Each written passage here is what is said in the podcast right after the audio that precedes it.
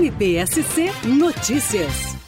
O Ministério Público de Santa Catarina estará sediando, nesse dia 3 de dezembro, o primeiro seminário sul-brasileiro sobre pesquisas realizadas no âmbito dos impactos dos agrotóxicos e transgênicos, num evento que reunirá pesquisadores de diferentes áreas do conhecimento que investigam o impacto à saúde humana, ambientais, econômicos, legais e sociais resultantes da utilização dessas substâncias.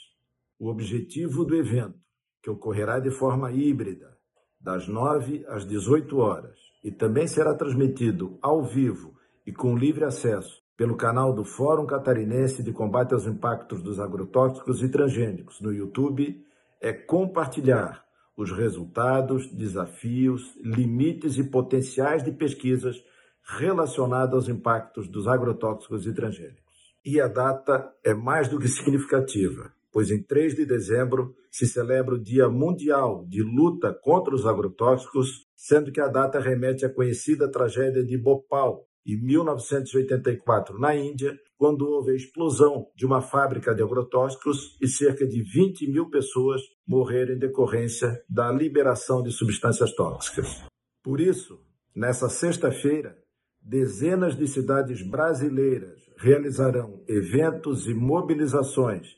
para denunciar os prejuízos irreversíveis causados pelo uso de agrotóxicos e defender o fomento à agroecologia como única alternativa viável para uma produção de alimentos livre de venenos. O Fórum Catarinense,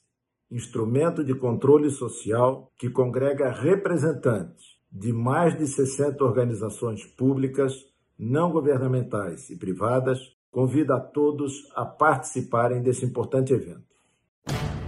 MPSC Notícias, com informações do Ministério Público de Santa Catarina.